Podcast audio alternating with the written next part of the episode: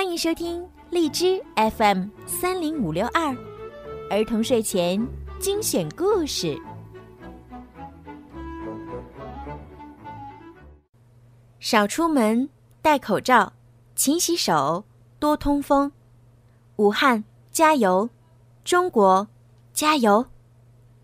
亲爱的宝贝们，你们好，我是小鱼姐姐，又到了听睡前故事的时间了。今天呀，小鱼姐姐要继续给你们讲小兔汤姆的故事。汤姆的神秘宝贝。我到处找我的噗噗达。妈妈不知道噗噗达到底是什么东西，她从来没听说过。妈妈问我：“噗噗达大不大？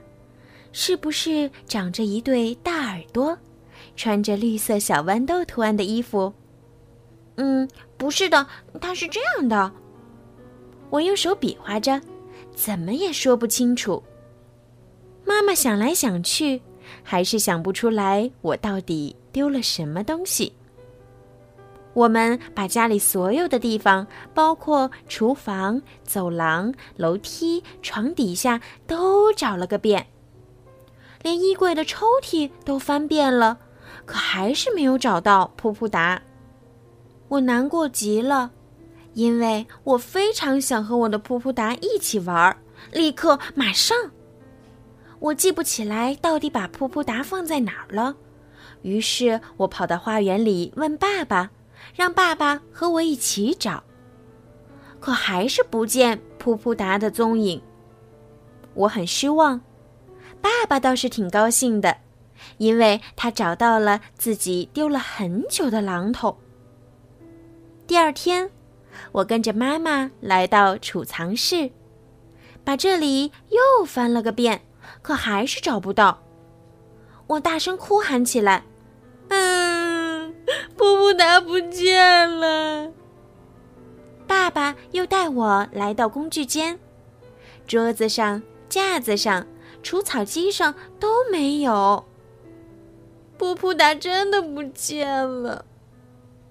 噗噗达，你在哪儿？我一边翻着妈妈放衣服的篮子，一边喊。妈妈开始对找噗噗达有点不耐烦了。噗噗达不见了！噗噗达不见了！这房间里的东西都跟噗噗达不一样。我倒在沙发上，又哭。又闹。几天后，安娜阿姨和她的孩子们一起到我家过周末。我问安娜阿姨：“你知道噗噗达在哪儿吗？”阿姨根本不知道我在说什么。妈妈见了安娜阿姨，非常高兴。在花园里喝下午茶的时候，妈妈和阿姨有说不完的话。突然。妈妈听到我和其他小孩说噗噗达的事情，就走了过来。可没等妈妈走到我们身边，大家又都不出声了。一切又回到了从前。爸爸妈妈很快就忘记了那个神秘的噗噗达，我也把这件事儿抛在了脑后，和玩具们玩着老师与学生的游戏。一天晚上，爸爸专心的读着报纸，妈妈在织毛衣，我在读一本关于动物的书。当看到其中一页时，我轻声的说道：“哦，一个噗噗达。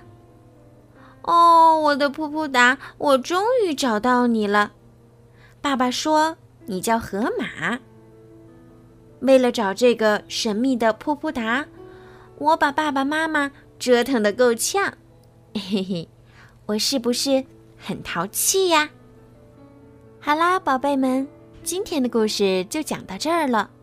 原来呀，汤姆的神秘宝贝就是他的河马玩具，而且他给他取了个名字叫噗噗达。